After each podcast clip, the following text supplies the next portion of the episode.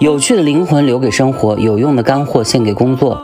大家好，我是社社，欢迎来到社交车间。我跟品牌专家石花轩会每一期跟大家一起分享那些实用的 to B 那些事儿。我们会用最简洁、最有趣、最年轻的方式来为在品牌工作海洋摸索的您点亮一盏策略的灯。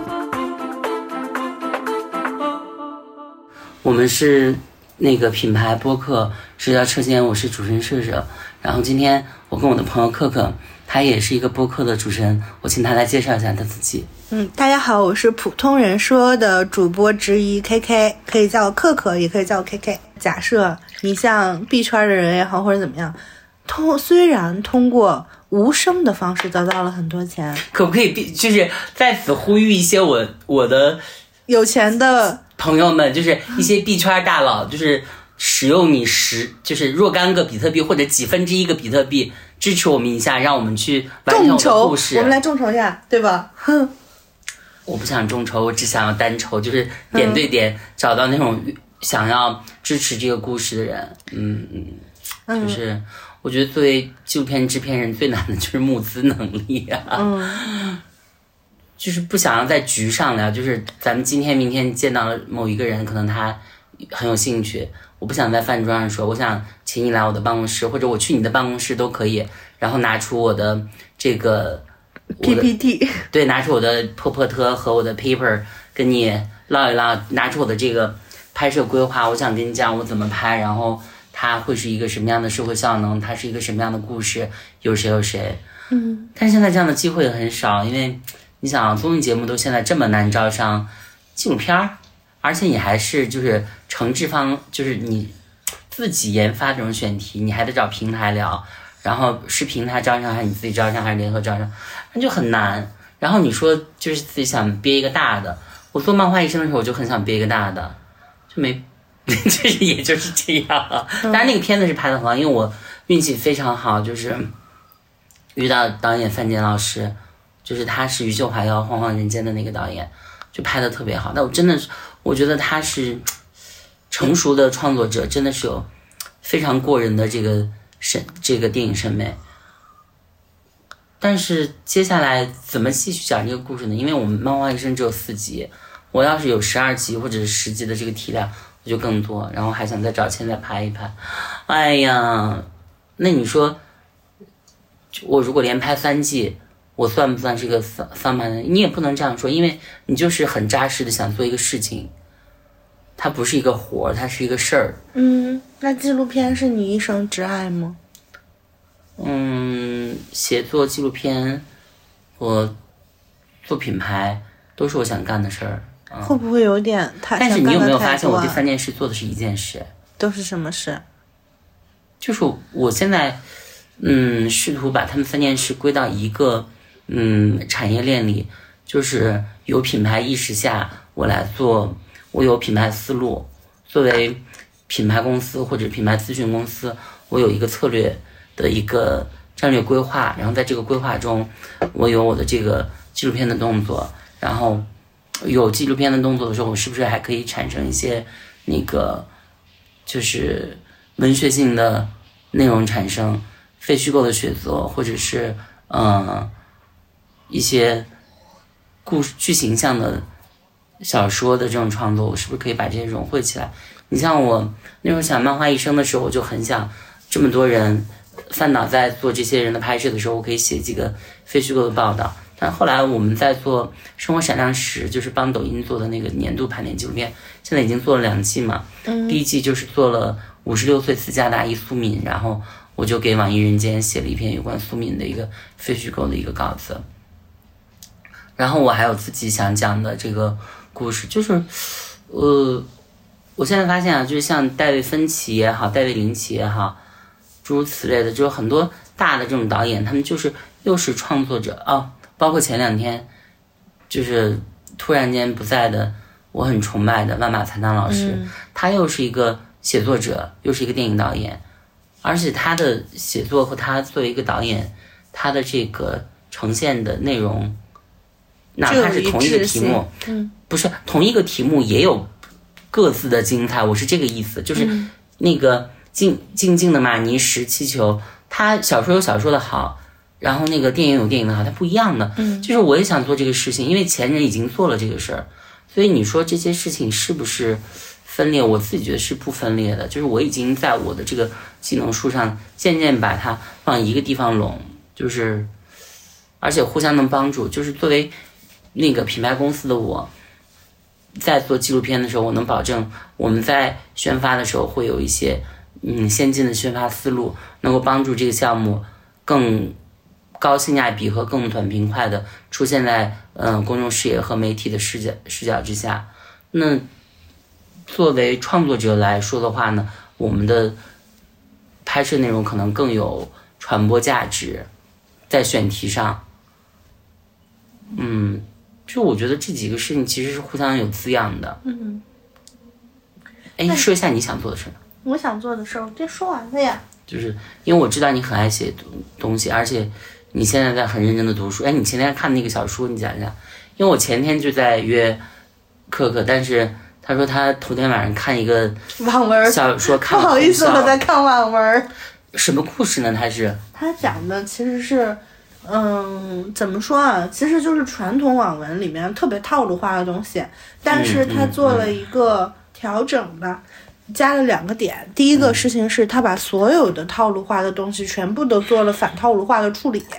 就是更新的，比如说，嗯，追妻火葬场，它是一个什么题材啊？它其实是重生，重生加种田，种所谓种田是攒钱，攒钱完了之后可以回家，然后再加上复仇，加上复仇了之后呢，再加上就是相当于重生加复仇加种田的这么一个题材，然后是虐渣男。嗯大概是这样，但是其实我很爱看重生动画片，我也蛮爱看的。然后，但是其实，比如说，嗯，比较传统的，就相当于重生了。重生之后，他提前预知到很很多事儿，预知到了之后呢，他就会去，嗯，提前截断，然后让这个事情，呃，变成一个更好的方式的处理掉。他其实不是这样子的，他会把所有事情全部都反套路的处理掉。就比如说，嗯，正常来讲，最后应该是让男主爱上这个女主。嗯嗯，他不是的，他就全部都是让他们死。谁们死？就是男男的死，就没有追起火葬场的环节，你不用追，你就直接就是火葬场，你就死了就可以了。就是想 ending 吗？就就是不是是一个一个怎么折磨他们，怎么破坏他们的心理的这个。层障，他他讲的事情是这样的，他其实觉得说，呃，重生之前，重生文有一个很大的特点，就是重生之前这个主角被所有人坑害，嗯，控制，嗯，碾压。他的反套路就在于，他重生之后，他用这种 P U P U A 的方式玩弄别人，然后把别人玩弄致死，说的有点那个，但就是意思是用一些套路，然后让别人就臣服于他的这个。呃，能力和手手腕之手腕之下，你哎，你看过《盾之勇者》吗？没看过，感觉有点像哎。嗯，这个我就有点不知道了。然后我觉得最好看的其实是呃女性视角的植入，就是这个主角包括这个作者是非常有自呃身为女性写作者的自觉的。嗯，在这个过程之中，其实他没有跟任何一个男性的主要角色产生感情。是，嗯，他其实就是非常清楚说他们是坏人，在这种曾经坏过的前提之下，我是不会替我重生了，我重生之后之前的这副身躯的主人原谅你们的，嗯。嗯，大概是这样，反正挺有意思的，嗯，就在看网文，我觉得写网文 OK，我不是一定要写严肃文学，我觉得最好看的国内最好看的东西其实是网文，而不是现代的严肃文学。我不敢这样说哎，嗯，我希望我们的听众明白，在此呢，可可只代表他的观点，不代表我的，只代我只代表我的观点，嗯。但是我必须要讲一下，就是网文，我我认为有水准非常高的，比如说烽火戏诸侯写的，呃，《雪中悍刀行》和呃那个剑来，然后还有那个江夜、庆余年，我都觉得写的非常好，真的是非常好。同意，我觉得网文里面有很多。嗯，走的走的很靠前，在所有的这个文化表现形式里面，我起码我觉得简中地区网文是最靠前的。现在不是在那个欧洲和美洲的很多地方都在就是就是汉译英把我们的那些对，网文发过去，我觉得这其实也是一种文文化输出嗯对对对，它绝绝对是啊，真的太厉害了。然后包括最近流行的无限流，还记得之前开端特别火吧？嗯。但是像开端一样好的无限流网文真的非常非常多。嗯，我没看过开端，我就是这几年流行的电视剧，我自己看过的就是《知否》，而且是在《知否》，嗯，没有，就是他那个劲儿已经红过了以后，我有一天真的闲得无聊，嗯我说看一下吧，哎呀，真是，知否应该也是网文改编。对呀、嗯，《淑女明兰传》，嗯，然后我一看，我的妈呀，怎么这么好看？对我刚才网文我没有说那个《书明兰传》，那个《明兰传》我我又买了他的那个实体书，又买了他的那个 Kindle 版，还买了他的那个就是微信读书版。哇，怎么那么好看？他就无数次在飞机上就起飞或降落以外的时间，你可以打开你的 Kindle 的时候，就默默的用它打发一下时间。怎么那么好看呀？然后连他最后那些片番外都每次看都会想哭一下呀。哎，我想补充一下，就是刚才我的观点，我不是说严肃文学和网文不能比啊，我想说，在国内最好看的只有最好看的严肃文学和最好看的网文，就是所有卡在中间的那些，无论是自诩严肃文学还是怎么样的，其实都没有那么好，还不如看最好的网文。但是你说的好看，但是很多文学作品它不是好看或者是叙事流畅，它甚至有些是反叙事的，也不能说反叙。你像，嗯，双雪涛和班宇，然后，嗯，有有一个山东作家孙一胜，夜游神和，呃，又见辽阔之地，就是它不是好看，就是它不是说那种。你看了以后会爽，可是你看了以后你会想很多，你它真的是你可以好好看完了以后琢磨咂摸咂摸。我同意啊，它不算好的东西啊，但是中间也有一些我觉得不上不下的吧。纯文学作品，我就不点名了。纯，我觉得纯文学作品里面肯定是有没有那么好的，但是如果它已经是纯文学作品，首先它是一个好作品，我认为应该我的标我的描呃描述是它是好作品中好的和没有那么好的，但是前提就是一旦它有了文学性，它肯定是一个好的作品，可能没有那么好，就像。我我最近有一次啊，我在小红书上还跟人掰扯几嘴，就是在聊陈凯歌导演的那个《无极》，就有人拿那个嗯，就是这两年不能说的一部电影《No Man Land》，说那个导演拍的那个《永恒族》不咋地，就像陈凯歌导演的《无极》一样了。当时看了以后，我很不喜欢他这样说，因为我认为我从我个人角度认为啊，就是抛开。一个馒头的血案对于《无极》这个电影的这个结构和那时候那种戏戏谑等等等等，这个电影绝对是一个好电影。它肯定是有缺点，但它肯定是一个很完整的，绝对是合格线以上的一个商业片。因为你从那个视角往现在倒同类型的多少个比它差太远了。只是说当时那个哎，一个馒头血案叫胡什么来着？忘了，就是那那个太久远。对对对，就是从这个。网络结构文化开始的那位兄弟，弄的这个就一下就是一个正经的东西，其实是禁不住结构的。关键是在那种互联网环境下，其实因为还比较早期嘛，现在真的是看有点那个网络蛮荒时代，就陈导演也没有这种能力去应对，是吗？不说能力吧，就没有这种经验和惯性去笑看风云。当时就是有点儿。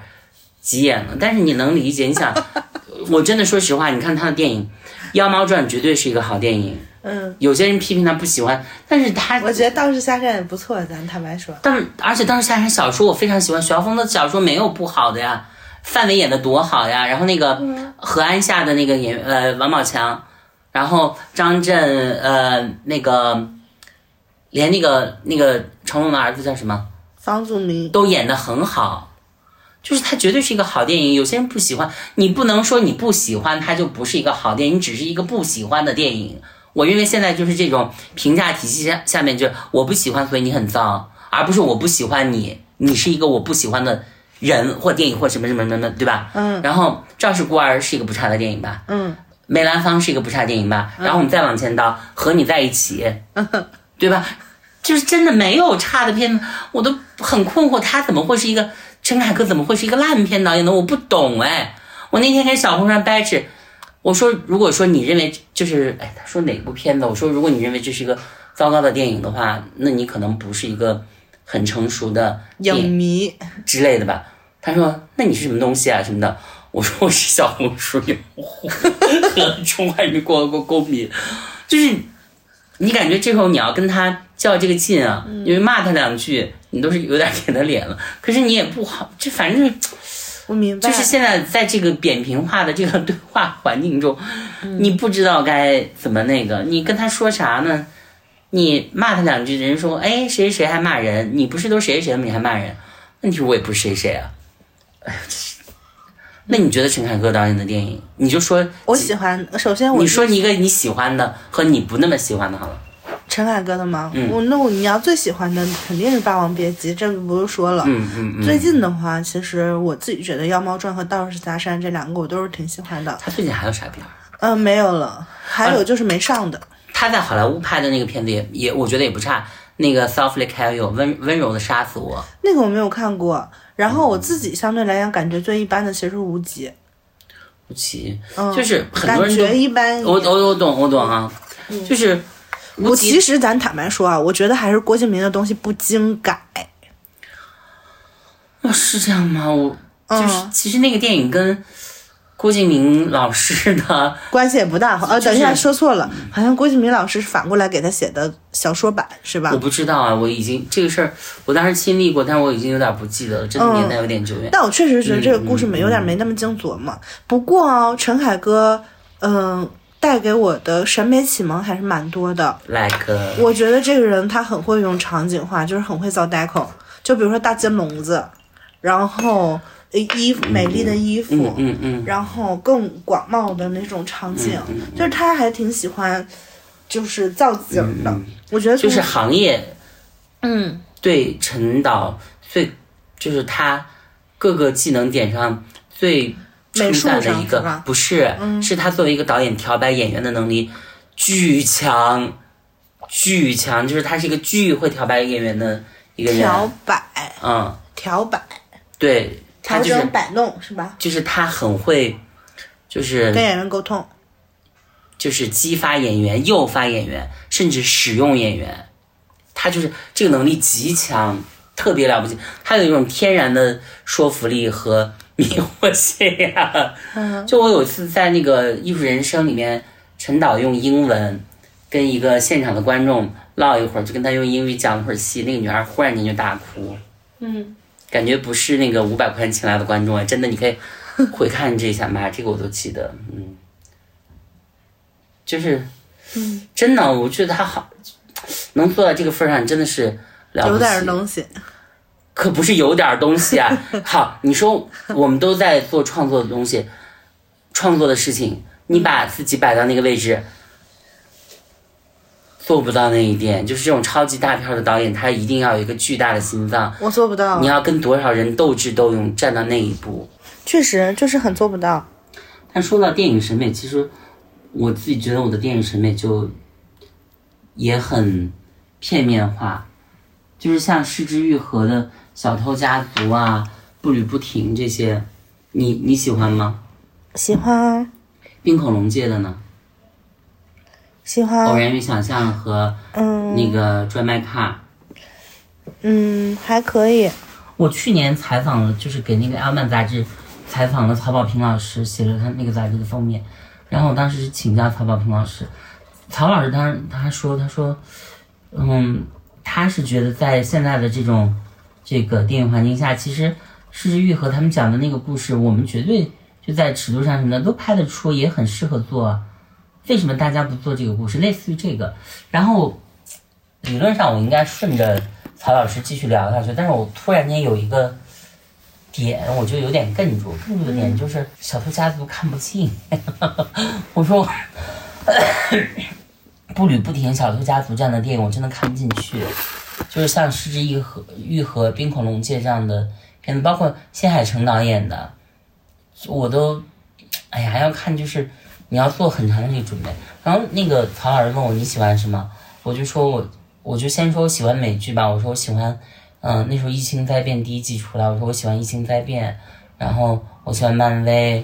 但是艺术片的话，我也讲了一下，我喜欢，嗯，王家卫的若干，然后我喜欢，嗯，侯孝贤的一些。嗯然后他说：“哎，那你喜欢雷德利·斯科特吗？”嗯，我说：“疫情那个，我说喜欢呀。”他说：“哦，那你喜欢的是浓油赤酱这种，就你喜欢带劲儿的东西。”然后那时候那个最后的决战，最后的决斗还没出嘛。他说：“你去看一下。”我一看，我说：“哦，曹老师真是。”我心想，就是人家说的特别准，确实我会喜欢这个。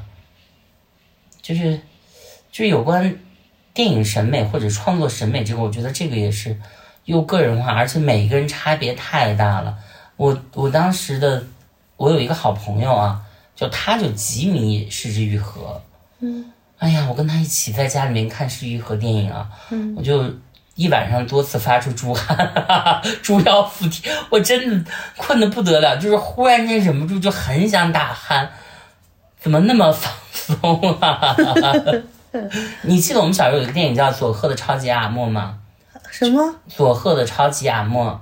不记得就是一？个那个导演就写，呃就那个作者写他小时候的故事，就是他奶奶还是他姥姥家里面特别穷，然后他们住在那个村子里面，后面有个河，他姥姥就经常在那个河上架一个网，今儿在上面网两片菜，明儿弄根黄瓜，然后打猎，打出这种猎，就嗯回来以后就吃，要么就是晚上夜里面饿，他姥姥就跟他说没事儿，你在梦里想象你吃啥吃啥特香，一晚上就过去了。就这个故事，就这种我也挺喜欢。但是，哎呀，《失之愈合》那个片子我真的是我不知道，也许我跟他的缘分还没开启啊。嗯，很也有可能你不喜欢日本叙事方式。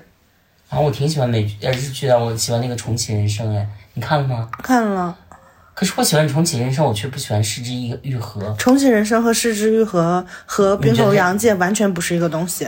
哎，我最近还看了一个，我而且我认为《重启人生》是我近期看过的美剧里非常，呃，奈飞的，非常王飞的，就是非常啊偏向于美剧叙事的了，已经。懂了呢。嗯日剧我近几年我说一下我自己就是会回看呢，嗯、近十年吧，就是以前跟年轻的时候跟那个木村拓哉演过一个日剧的一个女主角演的一个剧叫嗯、总会有别的办法嘛，还有一个名字叫川流不息，嗯、这个就拍两季就停了，嗯。然后昨日的美食就是一个呃漫改的电视剧，就是讲一个律师跟他的爱人，一个他的彩虹爱人是一个理发师，然后每天律师六点下班也不加班就回家给对象做饭，哎，那个还挺温馨的。哦，我还看过一个日剧，但那个日剧有点像是一个真人剧，就是它是真人加演员场景弄的，叫除了吉祥寺没什么，除了吉祥寺还有更好的地方吗？类似这样的名字。嗯然后还有什么？那个，啊、就最近有一个伦理梗的日剧，你看过吗？就我和我丈夫的情人，呃，丈夫和我的情，丈夫和我和我的情人，还是我和我的丈夫和我丈夫的情，就是这么一个日剧，就是一个女老师，嗯。她跟她的男学生发生了婚外情，然后她的男学生又跟她的老公发生了那个彩虹爱情，然后最后他们三个人就在一起了嗯。的这样的一个故事，我觉得也蛮好笑的，是带着一种幽默感去看它。嗯哎，美剧你最近喜欢看啥？美剧我不看，我不是特别看，就是正在进行中的，我基本上是回看。你会看啥？嗯，就是看那个《The Good Wife》的全部系列。啊、嗯，然后那包你那个包括在补《绝命就是毒师》那个《The Good Fight》你看了吗？就第二第二就是那个还没，还在补前面的。啊啊啊！嗯，因为我会有点逆着，就是我看剧会有点稍微逆势而行。嗯我最近看的所有的剧全部都是老剧，比如说日剧，我在看《悠长假期》。啊，我喜欢看《悠长假期》嗯，然后哎，我刚才说的那个演员好像就是《悠长假期》那个女主。嗯，嗯好漂亮的她。然后国剧的话，最近在看《粉红女郎》二十年。因为那天我看刘若英发了个朋微博对，，不是就是就是我之前就有在看，嗯正好嗯赶上二十年。然后韩剧的话也在看了一些老戏。个互联网意识，就是有一个中美混血的网红，他爸每次叫他吉米吉米什么的，说他爸就是粉红女郎那个导演，就是一个挺好笑的一个事儿。嗯，然后韩剧在看《我是金三顺》，看一下。啊，我好爱金三顺，我金三顺他那首那个插曲，哒哒哒哒哒哒哒哒哒哒哒哒哒哒哒哒哒哒，对，哎呦，怎么再那么好听啊！再看一下老东西，发我还现看过金三顺的小说，真的吗？真的，金三顺那个小说里面，他那个男友就是袁冰玄彬演的那个男友叫什么张道石，不是电视剧里面的那个叫名字。嗯，我不知道是不是翻译版本，那是我零八零九年看的。金三顺我很爱看，那是我最爱看的韩剧。我最爱看的韩剧有三部，呃，哎，也不能这样说，现在又加上了《一九八八》啊，除了《一九八八》这种人尽皆爱的以外，金三顺一个，然后《天桥风云》就是第一部引进的韩剧，比那个《蓝色生死恋》还早，那个金南主演的。嗯，哎，还有啥？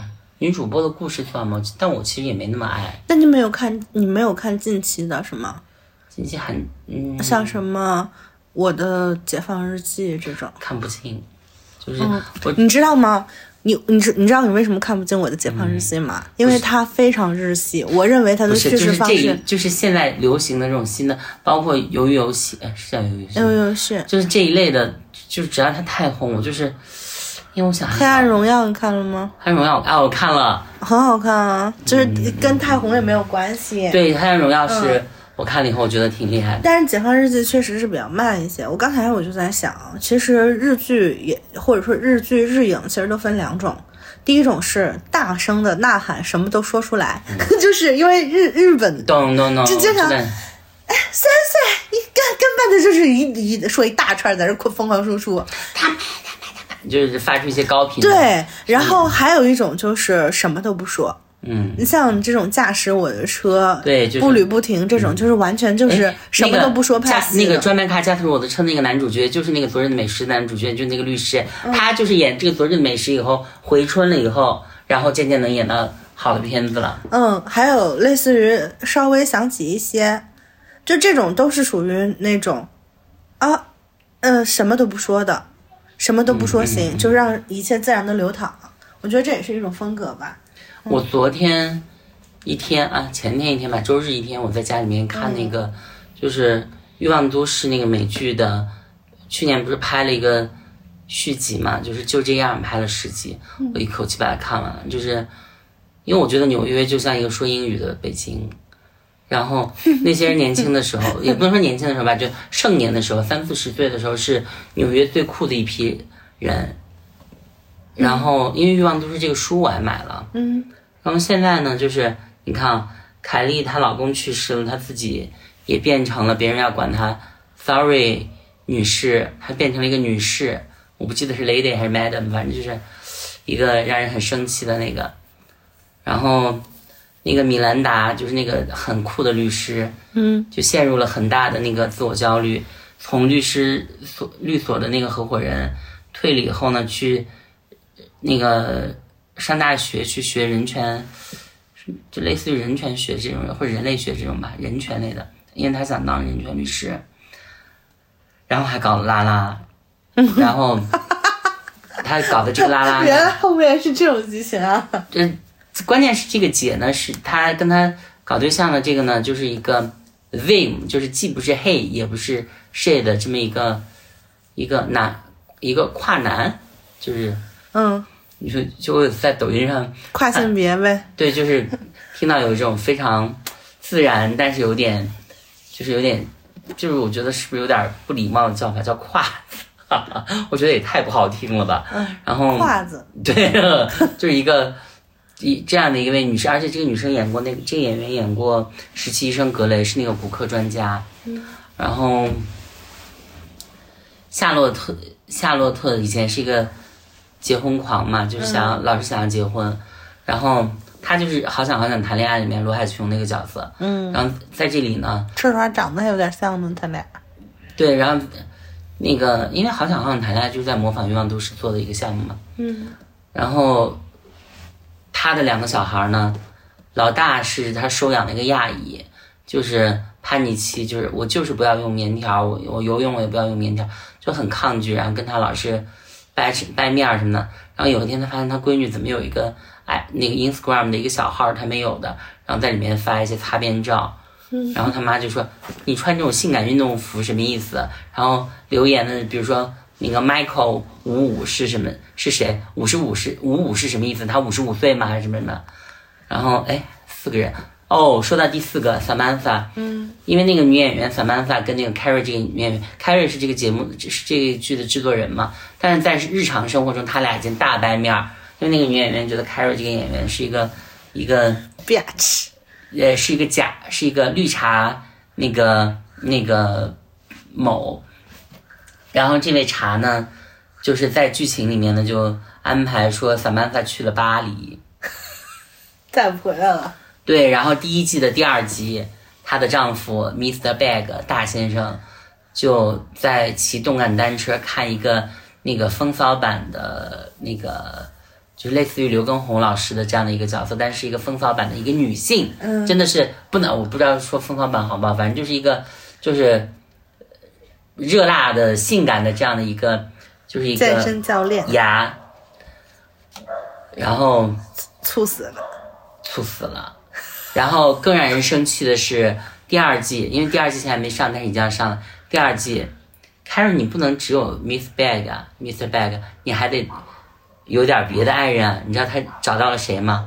就第一季到第六集里面那个 Eden，就是那个木具木匠，跟那个家具设计师，那那个本来就是男二啊，就是本来就是对，就是那个最爱他的那个男人，一个巨好的好男人，就是 一晃眼二十年了，又把人拉出来来陪你玩来了。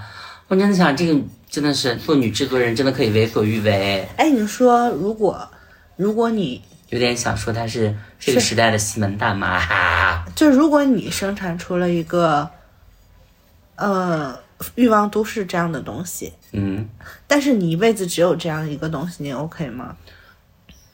要看收入上它是不是持续在给我带来收入。对，就是欲望都市，就是欲望都市。就是一个活儿就已经可以让我活一辈子，是吧？，对，但是只是欲望都市，嗯，它意味着第一你没有其他的，你永远是在吃老本儿，嗯不是吃你的老本儿。咱们实话说。第二个事情是，它意味着它的性质是有局限的，就是一个剧。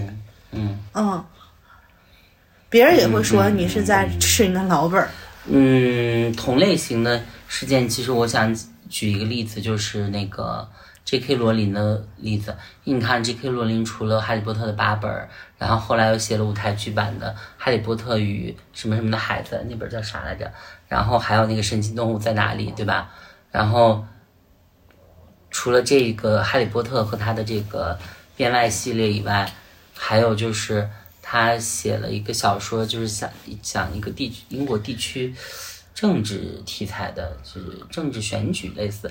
他有一个词儿，那个词儿是一个就是选举的词儿，叫什么来着？什么编外赠什么什么之类的。然后他是用匿名写的，但大家都知道他是罗琳的小说。那个小说写的，我觉得是不差的，只是说因为他在他作为 J.K. 罗琳，他已经取得了一个就是无法替代的成功。他这个成功是阿加莎·克里斯蒂级别的，就是一个你不是把它写到文学史上，你是要把它写到这个这个人类史和社会史上的这么一个东西，所以就是你别的作品肯定就是不会超越嘛。你说他有没有吃老本呢？当然有了，尤其是这两年，就是在他有这种争议，你知道我们要说的那个争议，但这里我们就不说了。嗯，就是在那个争议之后，这么多人就是打他的枪背刺他，包括那个哈利波特那三位没有良心的那个演员去背刺他，嗯，真的是我每每看到这样的故事，就是这种事儿，我就很想说那句话：仗义每多屠狗辈，负心全是读书人。就是，但是人家还是过得很好。你看这次不是他又要拍新的电视剧嘛？然后，嗯，就有人说，呃，我再也不看你的那个作品了。然后他是怎么说的？我要我等一下，给我三十秒，让我找到微博上怎么转述他他说的一句话。啊，英国人真的很刻薄，但他那个很好笑。啊，他是这样说的：有人在抵制他吗？然后跟 HBO 在施压，说希望解除他这个制片人职务。然后他发了一条推特说：“他说好可怕的消息啊！所以我要跟大家，我觉得有义务跟大家分享，这些人在抵制我。凡是有备无患，我已经采取了我的预防措施，储备了大量的香槟。”哈哈哈哈哈哈！他他之前还说了一个，就是也是打他的枪，他说。我看一下我的余额，然后如何如何，每次都卡在那个点上，把他把人气要命，真是。他是真的不在乎，我要是他，我也不在乎。但其实我觉得这两个不能类比，就像你说的，你说《哈利波特》已经是，已经不只是文学史了，甚至是要在人类史上有一些。当然了，它这个影响力是这种程度的。是的，但是我觉得《欲望都市》不并不是。嗯嗯嗯。其实我举的，但是它又有足够好作为剧来讲的话。嗯。嗯，你 OK 吗？什么 OK 吗？就是你只有这一个东西，你 OK 吗？算出头吗？哈利波特吗？呃，那欲望都市。明白了，就是大可以大到哈利波特，不可以大到哈利波特，只是欲望都市。哈利波特是个人都可以，我觉得这不构成选项。好的，就如果我有欲望都市六部加两两部还是三部电影，再加上这又拍两部对，但是你这辈子对，然后我卖的书卖的那么好，只干了这个东西。我已经很忙嘞。我拿着这些钱，我在我我在曼哈顿上东区默默的给自己购置了一个八百平的公寓，然后在好莱坞给自己买一个两千平的两千平草场的那个草坪的那个别墅，然后为自己的空虚寂寞黯然神神伤的那个流一滴泪，然后拿出我八年的拉菲，平静的倒在湖边，跟大地同饮。我好忧伤啊！但是我喜欢这样的忧伤。它建立在一个，就是你 OK 是吧？你觉得这叫出头？当然了，这是一种普鲁斯特式的快乐哎。嗯，你其实那你也不是追求那个别的啦，就是那你也不是追求你已经到欲望都市了，你也追不了别的，你都得了那么多奖了。是的，但是它其实我觉得更重要的不是说他得奖了或者怎么样，它更重要的所代表的是你一生只有一个东西，然后你。被禁锢在这里，然后你一辈子只能吃这一个东西。嗯，我举一个例子啊，就是李连杰的夫人叫励志。嗯，励志那时候在香港的时候，因为他是内地过去的，是不是北京？我不记得。嗯，还是哪儿啊？就反正他的广东话说的有口音，而且内地人说广东话，那个时候大家都看不上你们北方人，觉得你是北姑啊什么的。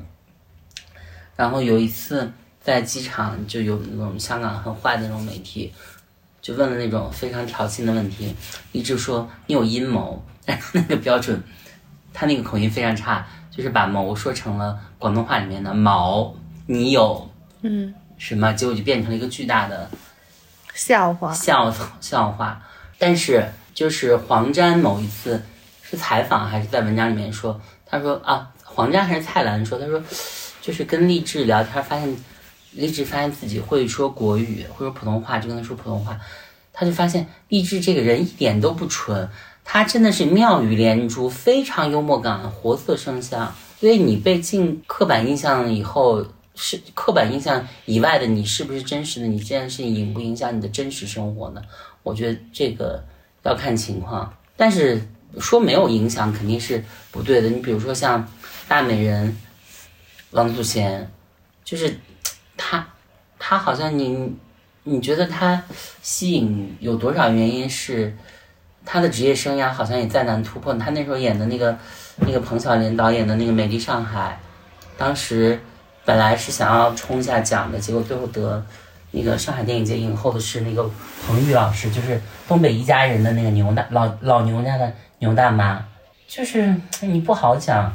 那你说王祖贤在两千年就千禧年以后？如果他不吸引的话，被标签化的他有什么新的职业可能性呢？因为我最近在做林青霞的功课，林青霞其实她是一个非常成功的大明星，她不仅是明星，她是金马影后，但是她是就是电影生涯的经历过很久很久才她才得了那个金那个金马影后还是金像影后，就是《滚滚红尘》那个电影，你你会唱那首歌吗？对吧？嗯，那就记忆的你，是少年后来不经意的我，是吧？对对。然后在之前，你看他的这个电影经历里面，最早在台湾是演那个琼瑶电影的，然后琼瑶电影演完了以后去香港演，也是演玉女，还演过那个呃《红红楼梦》，他演林黛玉还是张艾嘉演林黛玉，我不记得了，反正他俩是贾宝玉和林黛玉。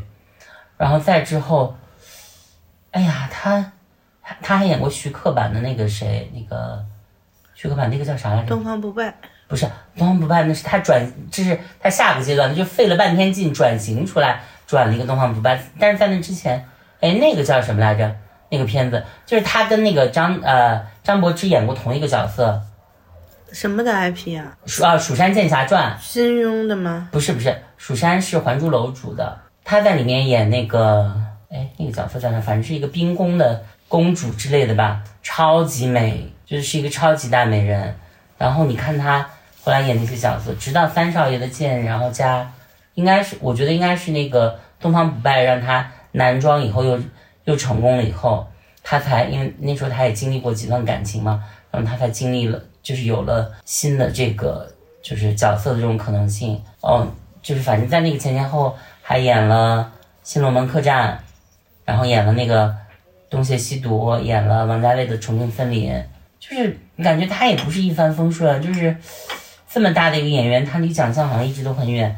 包括刘嘉玲，刘嘉玲绝对是很会演戏的，那个《阿飞正传》演的多好呀，又得了男特影后。那一年金像影后，《明报》都已经把他封面先拍了，然后入围的五个人只来俩，三个人都没去，结果是郑裕玲。而且那天颁奖的 林青霞，林青霞说：“我看一下是你，我就对你使眼色。”然后打开第一个字儿林，哎，就一看郑裕玲，而且郑裕玲都没没来现场哎。然后刘嘉玲一直等到啥才得奖啊？那个武则天那个叫啥？就是那个徐克导，徐克导演的那个什么来着？《狄仁杰探案》就里面的那个武则天啊，确实是没必要得。不是，就是反正他演的也很好了，可是你就知道，嗯，有点跟郑秀文差不多了。反正就是就是熬有有点熬过辈分吧，但是他肯定是一个好演员，因为你看张一白演的那个好奇好奇杀死猫，嗯，他那会还入围了那个金马金马影后还是女配影后吧，他就是很想要得奖，然后就是那个就他跟张曼玉在金像奖金马奖里面真的。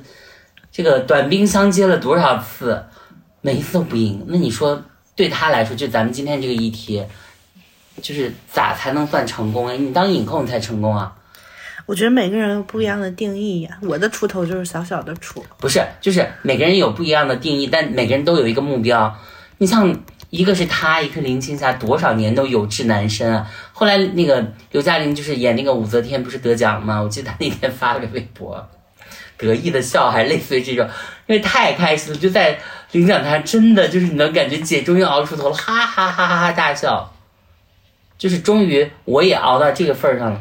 但是，那你是想鼓励我，也不要太着急啦，连他们都已经熬了很久才出头的呢。嗯，走了很多的路才走到那里。是安慰你，我其实也是跟自己父子知道，就是我觉得，就是说实话，如果咱俩是天才，我们十几岁、二十岁，我们就已经。很快就被看到了，因为这个时代早就不是一个怀才不遇的时代了。那如果那个阶段没看到的话，就说明我们不是天才。那咱们就扎扎实把手上东西弄好嘛，就写东西写东西，拍东西就拍东西，做项目做项目。就奖项这个东西，它就是没有什么道理可言。你像郑秀文这次得奖，妈呀，总算轮到你。郑秀文这次得奖的片子叫啥我都不记得。嗯，我也不记得。对，但是他得奖我还是很开心。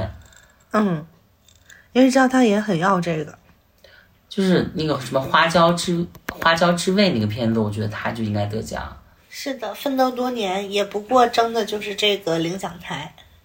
对，多想得某一个电影节的最佳编剧或者改编剧本奖，然后在上面用那个英语和宁夏话感谢，嗯，我的家乡宁夏。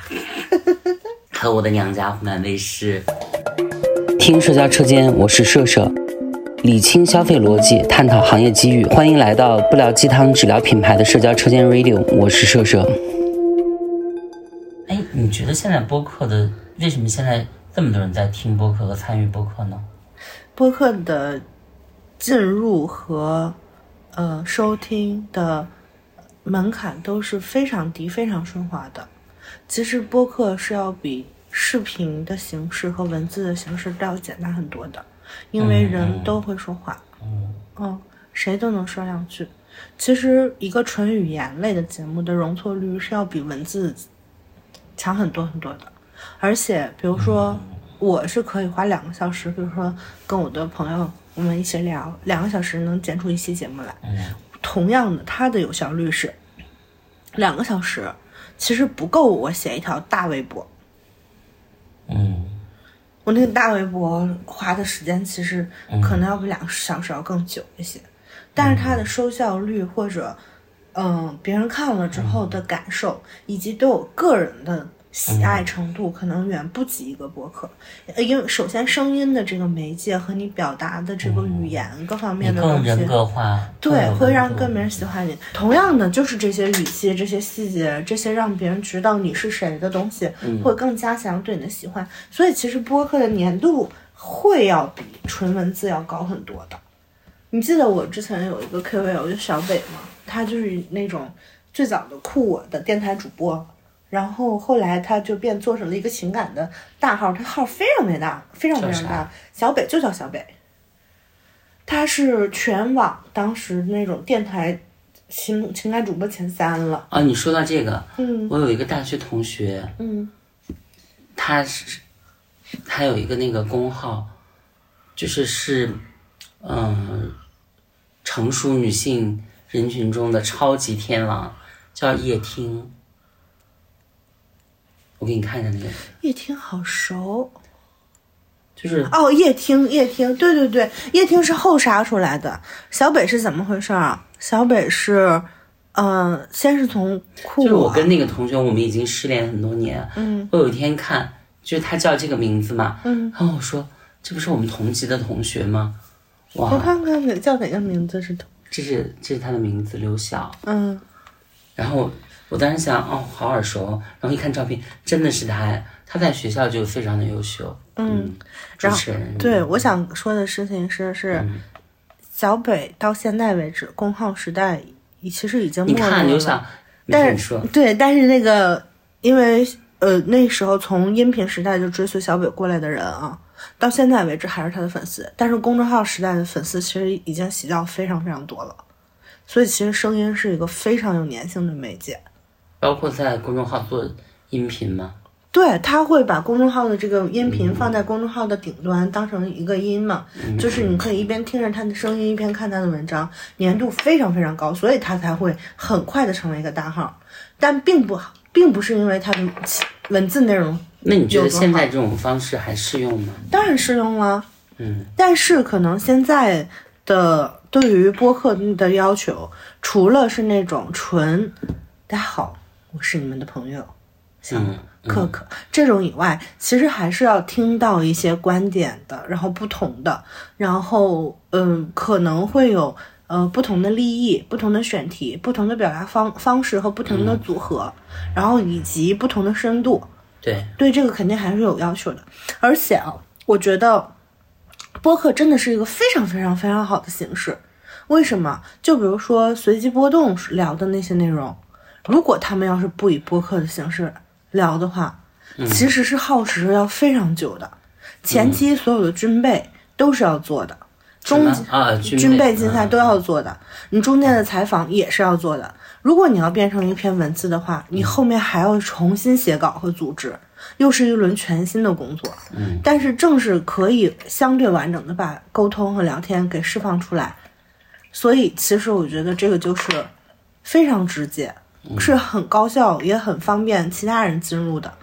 而且对于更大多数人来讲，我认为听播客要的难度和接受度是远高于看书的，难度高于还是低于？低于就是就是顺滑程度，懂，就是比较容易就对嗯对，接受程度是远高于因为我这几天沉迷于一个电影叫《银河护卫队三》，嗯然后我那天打开小宇宙看，哎，就是黑水公园金花，因为我们还做过一次串台嘛。哦金花是吗对对对，哦，是吗？你看一下我们这个播客，嗯就是聊过一期那个合作的节目，然后金花她就聊，她跟呃她的搭档在聊这个银河护卫队。我那天晚上睡觉，呃，就真的，因为他这期有一个多小时嘛，就是听听听，觉得好舒服啊，就在梦里面，嗯。其实我们的播客也希望能够就是又有一些专业知识，然后又有一些类似于今天晚上这种废话，嗯，但是废话也很棒，因为生活中大多数都是废话，没有废话的人生才真的可怕嘞。嗯，我们我做的那个播客，嗯，我们仔细想一想啊，最后还是会做成闲谈播客，因为我觉得闲谈的，嗯，闲谈也是要看个人水平的。其实，当然，这是这个才是最考教功夫的。为什么《锵锵三人行》和圆桌派那么好看？因为那些人就是有本事。你别看这个模式这么简单，就是因为那些人有本事。嗯，还有一种是，呃，与其我也是很长时间以来啊，嗯，我我更希望说，与其仰仗我的某种谋生的能力和专业知识，我其实，嗯，坦白说，还是希望能够通过播客这种方式也好，或者其他任何展示自我的渠道也好，让别人喜欢我。我对我这件事情有渴求，我不希望让别人觉得哦，这个人做某件事情很专业。嗯，我更希望让别人觉得说，哎，这个人蛮值得喜欢的，他是一个很真实的人。嗯，更加人格化。对，所以这也是我觉得播客能够做到的事儿。当然，这种事儿其实视频也可以做到了，它只是技术的要求会更高一些。其实我觉得视频跟音频从技术上来说差距非常非常的大。嗯因为人在声音里面，人可以藏在声音里面做很多更勇敢的事情，但是人在视频中，所有人包括明星在内，很难真正的坦然的松弛的做自己。嗯你想，如果今天晚上我们聊了这，我们有聊了有一个半小时、两个小时吧，两个多小时吧。就我们聊了这么长时间，如果咱们在视频里面的话，我好歹还是要做一下吧，你也不敢撇着小肉腿儿吧，就是，嗯就不好意思嘛，对吧？嗯但是音频的话，我为什么不能尽情的让我的赘肉挥洒下去？我今天穿件衣服，因为这是真丝嘛，嗯特别逗。我下车的时候一阵风吹过，这衣服刮到这儿，我里面什么都没有。然后对面有一位女士跟我的对视，我只能说对不起啊，嗯，或者是 Happy Birthday，尴尬，嗯，所以我自己还是挺喜欢播客这个形式的，而且我觉得播客这个形式也好，或者短视频的也好，包括图文也好，我认为所有的媒介形式只要是出现，它其实是不会消失的。当然，嗯，它只会按照另外一种可能更符合时下潮流的这个方式再现。嗯。嗯尤其是图文，你看啊，大家都觉得那个图文时代是不是微博和公众号就是它的那个寿命结束了？结果小红书忽然间又把它激活了，因为小红书红到了这种程度，小红书已经快成一个超 super app 了，现在又倒逼到抖音又有了那个图文功能。嗯，而且我一直不觉得微信和微博过时了，真正过时的只有一件事情，就是微信的潮流化的内容。其实微信的深度阅读的功能仍然没有过时，是啊，因为你仍然找不到一个更好的平台可以去承接这种相对来讲更长的文字。对，嗯那天我看那个黄彤彤老师发了一个微博，说，嗯，他们的公号有两个次条，嗯嗯，一个是张颂文，一个是秦昊，嗯，就是二条还是四条，就是阅读都过了十万加。其实，在这个时代已经非常难得了。但是黄老师的意思就是，其实大家还是有深度阅读的需求的。当然，嗯，而微信公众号仍然是最好的工具，到现在为止。嗯，嗯，它是一个完整的产品嘛。嗯，当然，你像知乎这种平台也可以写长文，但是它其实不是封闭式的，或者像一篇文章式的阅读。所以我自己觉得，包括微博、微博、微博作为全前图文时代的产品，我觉得它现在承担了更多，呃，社交媒体所有文字和语言类的功能、广场性的功能，它都在。我觉得它日活应该是比之前高了。我不知道我自己的感受。其实你刚刚说到这个，我有一种感觉，就是现在微信读书有一个功能，就是微信读书可以把你订阅的公众号，变成你微信读书里面的那个内容，书啊，其实这个读起来体感就非常好了。嗯，你就会发现，其实公众号的内容就应该是书的内容。对，对，如果你读的公众号的内容它不是书的内容，它是水的内容，那你就可以不用再关注这个公众号了。如果它是短平化的内容，你就去小红书上看类似的东西，抖音上看类似的东西就行了。所以我觉得公众号仍然是非常非常好的长文工具。嗯嗯，只要长文还在，它就不会，嗯，就是就是从工具化的角度上，它就不会过时。我要推荐一个设备，就是 mini pad，嗯就它比手机要大，但是又比 pad 要小，嗯所以用那个看微信读书或者 Kindle，嗯呃，还有那个豆瓣阅读就很舒适。嗯。你看豆瓣阅读吗？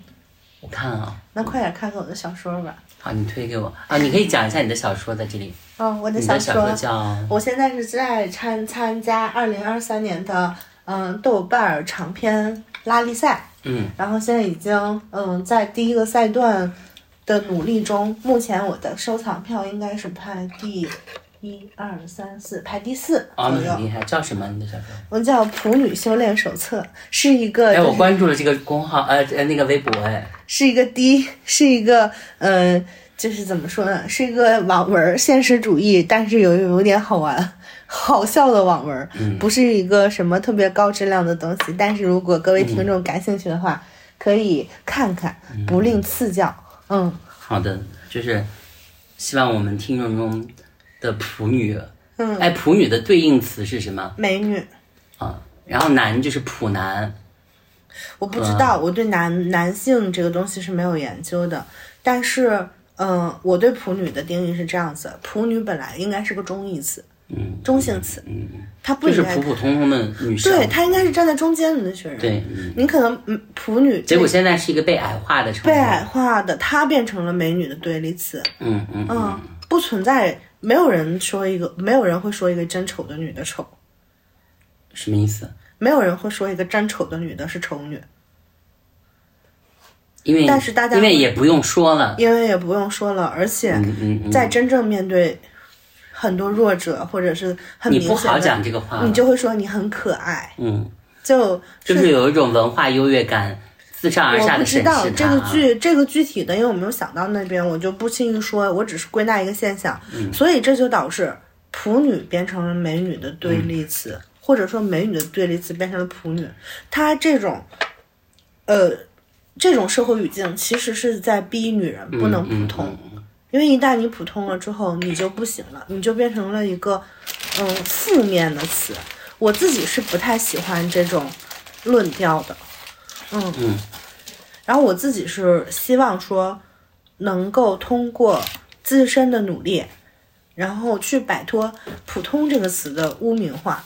就是普通，它只是个中性词，它甚至是应该是个正义的词汇，它怎么会变成就是美的反义词、好的反义词啊？这真的很过分。对呀、因为我们说的都是普通话，对啊，而我自己，我我认为我自己也是一个普通人啊。嗯，我认为成为普通人就是一件正义的事情。对，普通人说普通话，嗯吃普通的东西，过普通的生活，对，这就很正常啊，嗯这才是真正的政治正确啊。但是你们听这个意思啊，遑论它普还是美，嗯，普的意思就是你不配在这个群体里，以一种配得感的对那个评述，你是不配的，你是人群里的普女，意味着什么？你不配做人，对，就是我觉得这种污名化是层层往下叠加下来的，才会最才是最可怕的。所以我就还是觉得说，嗯，而且你会发现，前十几年或者是以前啊，嗯。都是普通人视角叙事的，嗯。你大家喜欢用普通人的视角去切故事。嗯，这几年的视角全部都是幕强慕模式，强的特权阶级视角的叙事，嗯，所以自己也会有一种不舒服的感觉，然后也想把这个不舒服的感觉表达出来。包括我的另外一个播客，就是普通人说这个播客，也是在讲我们普通人的困惑。嗯，我自己是普会大喊“普门永存”的那种人，什么？普门永存。哦，我的郭门，对我你是普门，对我自己是觉得，当一个普通人没有什么的人，并不一定非得要做到很美或者怎么样。但是人可以有梦想，人也可以想做到自己想做的事儿，这个都不耽误。嗯嗯，但在这个过程之中，如果他一些东西跟你的人生是不矛盾的，凭什么被别人定义成不该存在的东西呢？对吧？好，就如果是普通的女生就是普女的话，那普通的男的其实不能说普男，就是普通人而已。而且不是普通人，就是男女的比例还是错位的。嗯一个女的被称为普女，她的各方面条件，如果你要把他换算成男的的话，他是很不错的男的。就是优质男生，至少是经济适用男。对，所以这就是令人感到很尴尬的地方。其实我，嗯，有说普普女这话题说了几年了，我自己是觉得，嗯，非常被污名化，也是非常，嗯，面临各种困境的一个群体吧。